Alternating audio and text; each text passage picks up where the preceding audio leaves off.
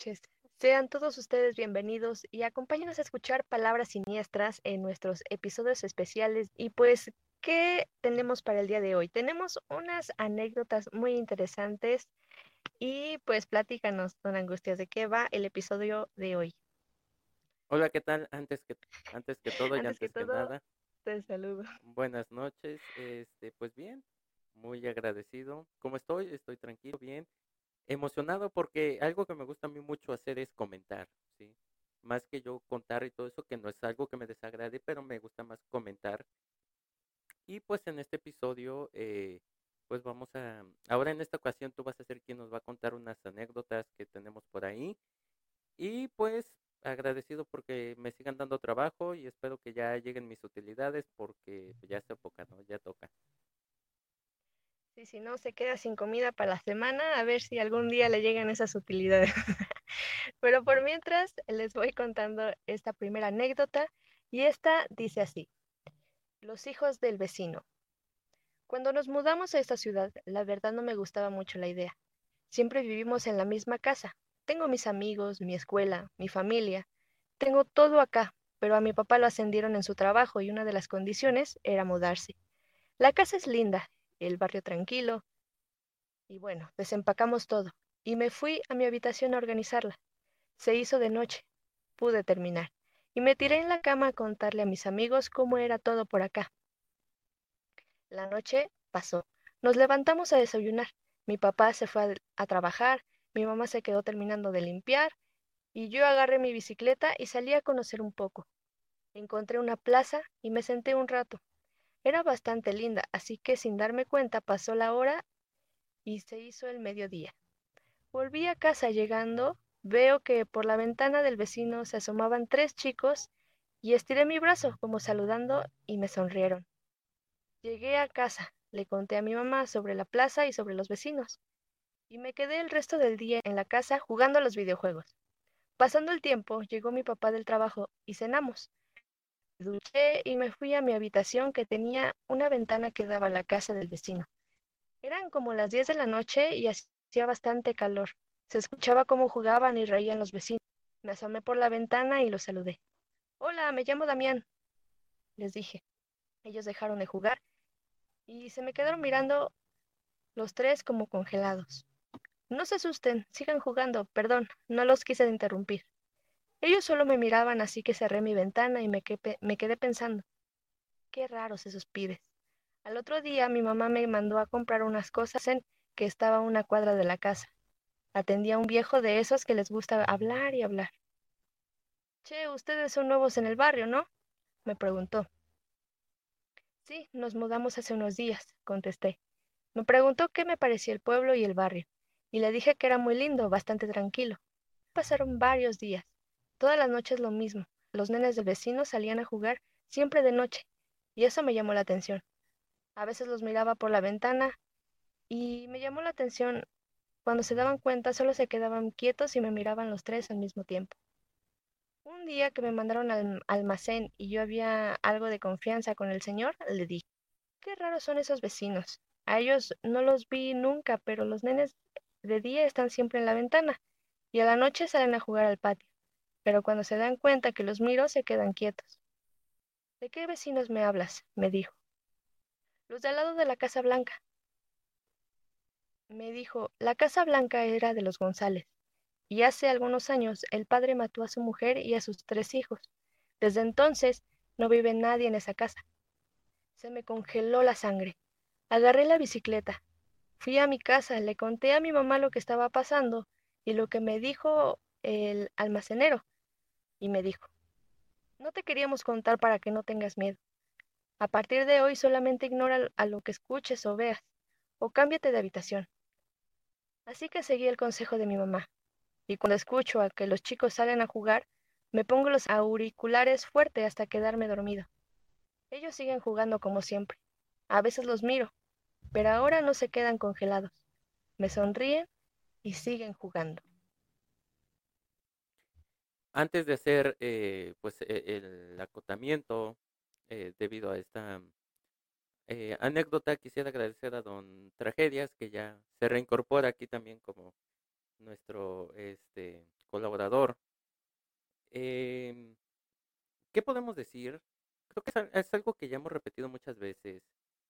En muchas ocasiones, eh, pues hay personas que desgraciadamente fallecen, ¿sí? Y eh, pues entran en ese estado de negación en la que no quieren aceptar. O muchas veces se da el caso de que se dice que no, pues no se han percatado como tal de que hayan trascendido ya a otro mundo, ¿sí? O sea, ya están en otro, en otro planeta. Eh, entonces, pues lo único que yo podría decir es que esta es una muestra fehaciente de que pues sí, este, se quedaron eh, atorados en ese plano, en este plano, y pues no han podido trascender. Y yo creo que la parte en donde se quedaban primero estáticos y después se quedaban y ya después siguen jugando como tal, es como que ellos no sabían eh, o tal vez ellos conocían que esta, este chico no sabía la verdad, o sea, de, de que, quiénes eran ellos, pero ya después que se dieron cuenta fue como de que, ok, pues ya, este, ya saben que somos, pues vamos a seguirle adelante, ¿no? O sea, ¿qué más da? Eh, pero pues yo creo que sería tétrico y tenebroso que nos, eh, y un poco lúgubre que nos tocaran cosas así, ¿no? Una situación parecida, tal vez, y yo lo dije en una, eh, en un episodio, no sé hace cuántas temporadas, que en muchas ocasiones no sabemos qué es lo que sucedió cuando llegamos a un espacio nuevo, o sea, no sabemos si en, el, en la casa de al lado, en el cuarto de al lado, en, en alguna otra habitación, en algún otro lado cerca de donde estamos actualmente, sucedió una cosa tétrica, tenebrosa, eh, terrorífica, entonces, pues, qué mejor eh, este, ejemplo que este. Y sí, afortunadamente le tocó que sea eh, en la casa del vecino, o sea, no en su propia casa porque hubiera sido aún más tenebroso y pues él tuvo la capacidad de poder percibir a, estas, a estos seres, ¿no? Y pues es muy interesante. Pero ¿qué te parece si ahora vamos a la siguiente anécdota? Y si me lo permites, esta dice así. Mi mejor amiga. Solía tener una mejor amiga cuando estaba en prepa que se llamaba Karina. Era mi compañera de aventuras y lamentablemente nosotros tuvimos que mudarnos de estado por motivos de trabajo de mi papá. Pero siempre seguíamos en contacto. Hablábamos prácticamente a todas horas, hasta que un día Karina dejó de contestar mis llamadas y nunca entendí por qué ese cambio de actitud tan repentino. Pero después de algunos días yo también dejé de insistir y ya no la busqué más. Al año rezamos a mi ciudad para pasar la Navidad en casa de mi abuela que vivía cerca de la casa de Karina. Estaba feliz porque por fin podría enfrentarla y aclarar la situación, ya que la verdad a mí me estaba doliendo mucho el no saber qué pasaba.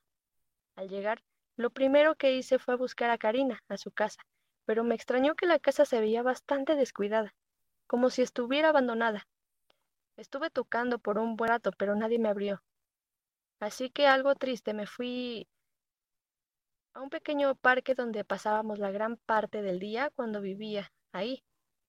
Me senté debajo de aquel árbol, donde años atrás habíamos tallado nuestros nombres, y mientras recordaba un sinfín de aventuras que habíamos pasado juntas, sentí como si me hubieran aventado una pequeña piedra en la cabeza, y al voltear molesta vi a Karina parada a unos metros de mí riéndose. Me levanté de inmediato y corrí a abrazarla. Ella también me abrazó y me dijo que me extrañaba. Yo la noté bastante diferente, se veía algo rara, y su piel era bastante fría, y tenía un color grisáceo. Yo le reclamé el por qué me dejó de contestar mis llamadas, a lo que respondió que había perdido su teléfono y ya no pudo comunicarse conmigo nuevamente, pero que no dudara jamás de su amistad. Y eso me llenó de alegría. Y le dije qué pasaba, que si estaba molesta conmigo, y me dijo, no seas tonta, si más que amigas somos hermanas y hasta la muerte juntas, me dijo entrelazando su meñique con el mío.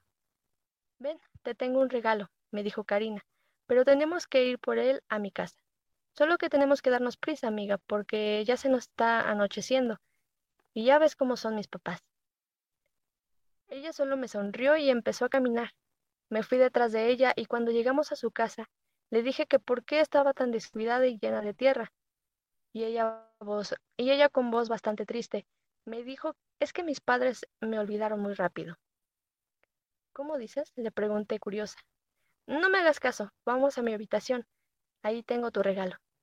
Cuando subimos, pude notar que toda la casa se encontraba en las mismas condiciones, sucia y descuidada, como si la hubieran abandonado de repente. No quise hacer más preguntas para evitar molestarla. Karina sacó de su cajón un par de pulseras y dijo que éstas serían el símbolo de nuestra amistad, que la cuidara y la conservara siempre. Estuvimos platicando un largo rato y sin darme cuenta me quedé dormida. Solo, solo que me despertó el timbre de mi celular y al contestar era mi mamá que se escuchaba nerviosa y llorando y me preguntaba dónde demonios me había metido. Yo traté de calmarla y le dije que estaba en casa de Karina, pero que enseguida me iría a la casa. Mi mamá se quedó en silencio por unos segundos y me dijo que no me moviera de ahí, que ella vendría enseguida. Empecé a llamar a Karina, pero ella no respondía, así que comencé a buscarla por toda la casa, pero no estaba por ningún lugar. Y cuando quise abrir la puerta me di cuenta que estaba cerrada con llave. Me molesté un poco porque no entendía por qué hacía esto Karina. Y cuando estaba forjeando la puerta para intentar abrirla, llegó mi mamá acompañada de mi familia y un cerrero. Cuando por fin abrí la puerta me abrazó y me dijo que jamás volviera a hacer esto. ¿Pero de qué hablas, mamá? le dije bastante extrañada. Si solo vine a visitar a mi amiga. En eso llegaron los papás de Karina, y fue cuando entendí todo. Primero me hicieron contarles cómo demonios había entrado a la casa si se encontraba perfectamente cerrada. Y después de explicarles que Karina me había invitado, se echaron todos a llorar. Y se acercó la mamá de mi amiga y me dijo, eso no puede ser posible, ya que Karina murió hace algunos meses en un accidente automovilístico, cuando se dirigía a la escuela. No podía creer lo que estaba sucediendo. ¿Cómo era posible si a esas horas antes platicábamos y reíamos como siempre? Al ver mi incredulidad, el papá de Karina tomó una caja que se encontraba en el mueble de la sala. Fue entonces cuando terminé por aceptarlo. Esa cajita contenía las cenizas de mi adorada amiga. Pero ¿y las pulseras? le dije mientras le enseñaba la muñeca donde Karina me la había colocado. Esas las tejió mi hija, la noche antes de morir. Después del accidente nos fuimos de esta casa y ya no soportamos el dolor de recordar los hermosos momentos que, vivimos con ella. Pero ella siente que la han olvidado. Me lo dijo, les grité molesta. Así que después de tan fuerte experiencia, los papás de Karina regresaron nuevamente a vivir ahí y comentan que algunas noches la han podido ver deambular por la casa. Yo en lo personal la sigo viendo parada en su ventana, y de vez en cuando les pido permiso a sus papás de que me dejen subir a su recámara. Me siento en su cama y comienzo a contarle lo que me ha pasado en el día. No logro verla como aquella vez, pero puedo sentir su presencia, como cuando estaba viva. Espero que algún día ella pueda descansar en paz. Y le pido a Dios que el día que me mande llamar, sea ella quien me espere para cruzar al otro mundo. Es complicado puntuar esto porque eh, toca diversas fibras, ¿no? Eh, es esta parte en la que nos podemos dar cuenta que pues los amigos siempre van a estar para ahí, ¿no? O sea, hay, hay gente que se esfuerza, se esmera y, y hace hasta lo imposible por eh, cumplir ciertas promesas, ¿no? O sea, eh, o que es tanto su dolor también, entra en este tema, que no pueden trascender al otro mundo por esto, o sea, por esta una situación como esta. Pero, este, pues, ¿qué, podríamos decir? Eh, eh, no, es la típica anécdota paranormal que hemos contado, ¿no? O sea, que, contamos aquí, pero sí es eh, totalmente algo paranormal en el sentido de que no es tan terrorífico, pero si te pones a preguntar, o sea, ¿qué tanto poder o qué tanta energía contuvo esta, esta persona como para lograr eh, comunicarse con esta, con su amiga, o sea, darle ese regalo que tanto eh, era apreciado para eh, esta persona. Sí, entonces, pues bueno, eh, un poquito un tema complicado, pero fuera de eso, totalmente tenebroso porque al rompe, o sea, la primera situación, o sea, nuestra primera reacción, nuestro primer pensamiento sería, pero qué caramba acaba de pasar aquí. Entonces, pues yo creo que todos hemos vivido de cierta manera una situación parecida o si no conocemos a alguien que haya vivido una situación por el estilo. Y pues por una parte está muy bonito y todo, pero por otra, este, pues sí, como que daría un poquito de miedo. No sé tú qué opinas. Sí, es un tema muy complejo porque abarca varios temas, ¿no? Cómo, cómo la niña puede llegar a comunicarse con su mejor amiga y aparte la decisión de sus papás de abandonar, de abandonar ese lugar, ¿no? Porque pues al suceder esto, pues tanto es el golpe emocional que dice, sabes que yo ya no vivo aquí, pero pues la, la niña que falleció lamentablemente pues se quedó allí, ¿no? Entonces siente este abandono y por esa parte yo creo que por eso tampoco no podía trascender, ¿no? Es una historia para mí muy conmovedora, creo que es de mis favoritas, de las que vamos a leer eh, en este episodio. Pero ¿qué te parece si ahora pasamos a la siguiente anécdota? Esta anécdota se llama Tres ánimas del purgatorio. Y dice así. Hace muchos años vivieron en la ciudad de Peña de Bernal un joven y su madre. Él trabajaba en una de las minas de mayor auge, y todos los días al irse a trabajar por las mañanas, su madre nunca olvidaba darle su bendición y encomendarlo a las ánimas del purgatorio. Su hijo, quien no era muy creyente, aceptaba más a fuerza que por voluntad propia.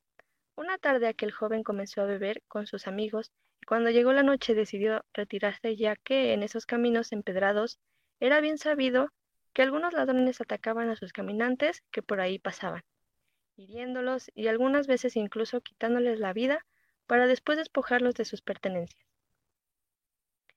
Al ponerse en marcha hacia su casa, durante el trayecto comenzó a sentir que alguien lo seguía. Cuando volteó, pudo ver que tres hombres lo acechaban para robarlo. Al sentir y ver sus intenciones, aceleró el paso para no ser alcanzado, pero estos corrieron, hacia él para intentar golpearlo y quitarle sus pertenencias. El joven corrió hacia la calle subterránea. Al hacerlo tropezó con un escalón cayendo al piso y quedando a su vez a merced de los ladrones.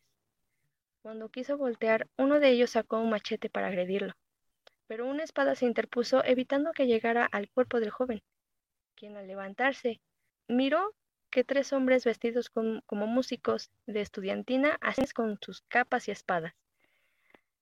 El muchacho de inmediato corrió hacia, hacia su casa, y al llegar miró a los tres hombres que lo acababan de defender. Ellos de manera extraña habían llegado antes que él, justo hasta la puerta de su casa. Con la boca seca les dio las gracias por haberlo salvado de muerte, pero uno de ellos le contestó, No nos des las gracias a nosotros, dáselas a su mamá, a tu mamá, y dile que gracias a sus oraciones ahora vamos en paz. El joven limpió el sudor de su frente con su antebrazo, y al hacerlo los hombres se desvanecieron. Su madre lo esperaba sentada en el patio y al verla se arrodilló para darle las gracias a ella, a sus oraciones, pero sobre todo a esas tres ánimas del purgatorio. Bueno, esta es una historia que se cuenta muchísimo allá en Peña de Bernal. Eh, a mí me tocó hace unos años eh, estar por esos lares y existe hasta una capilla eh, gracias, eh, bueno, que se realizó como agradecimiento a, esto que sucedió. Eh, en muchísimas ocasiones nosotros no creemos en lo, desconocido, ¿no? O sea, que este tipo de situaciones, habrá gente que podría decir, ok, esto tiene que ver con lo paranormal, tiene que ver todo, ¿sí? Todo lo que no sea de este plano, ¿sí? Tiene que ver con algo paranormal, o sea, algo fuera de lo normal. Eh, es curioso porque en, en, ese, en ese lugar, sí, precisamente, eh, se puede sentir una energía demasiadamente rara, sí. Se siente demasiada paz, se siente demasiada tranquilidad, se siente demasiada eh, alegría, sí. Te sientes en un lugar muy cómodo. Eh, a pesar de que seas de, del otro lado del mundo, en ese lugar te sientes muy, muy cool, o sea, te sentirías como si estuvieras en tu propia casa. las ánimas del purgatorio han sido, eh, bueno, es este conjunto de ánimas o de seres o de eh, almas que no han podido trans, eh, este, trascender al siguiente plano, ¿no? O sea, pasar a la otra parte donde pues puedan empezar a tener un descanso, ¿sí? O se preparen para el siguiente eh, plano, la reencarnación o uno de los siguientes submundos, como lo es el, este, el plano o el árbol de los, este, planos, más bien dicho, que son todos siete niveles que se puede existir. Hay gente que dice que son más, otros que son menos, pero bueno. Entonces, suena complicado, pero hay personas, ¿sí? Que gracias a situaciones como estas, ¿sí? Han logrado sobrevivir, ¿sí? alguna situación. Entonces, e, este chico, gracias a todas esas oraciones que su madre hacía, eh, pues eh, al final de cuentas eh, terminó pues salvando la vida. hace unos días, no tiene mucho, yo escuchaba yo, y esto no es que se quiera convertir en un podcast religioso, no, o sea, es un comentario que decía, cuando em, muchas, hay muchas personas que no son afectas a la, a la iglesia, perdón, pero cuando, cuando una persona muy cercana a ellas les da una bendición, hay gente que hasta de rodillas se pone, o sea, hay gente que ni porque tuvieran un arma en la cabeza lo harían, pero para recibir una, una bendición, pues totalmente hasta de rodillas, como caballero que va a recibir una orden de algún rey, reina, este, etcétera, ¿no?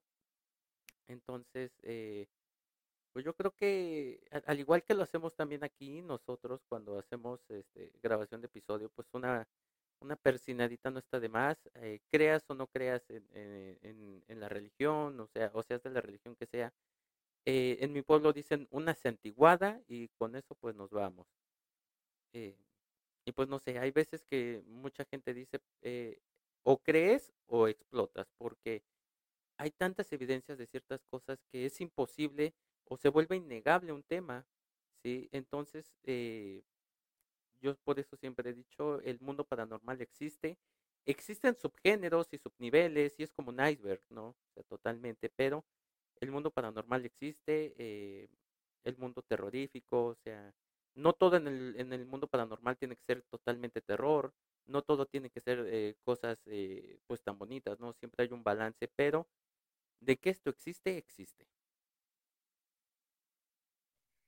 Sí, y yo más que nada quisiera hacer como un comentario porque es muy interesante como este chico dice, bueno, es que yo no creo, yo no, pues bueno, pues ya dame la bendición ya que yo creo que es muy respetable la religión de cada quien, ¿no? O sea, así creamos, no creamos, si tenemos dudas, etcétera. Pero yo creo que lo importante es que cuando alguien nos da una bendición, una, un vete con cuidado, que te cuide Dios o lo que sea, lo que creamos, pues es importante porque nos están deseando el bien, ¿no? Entonces es importante recibirlo como con respeto y decir, bueno, pues muchas gracias por pensar en mí de esa manera y ya, ¿no? O sea, independientemente si nosotros creamos o no, porque pues de eso se trata también.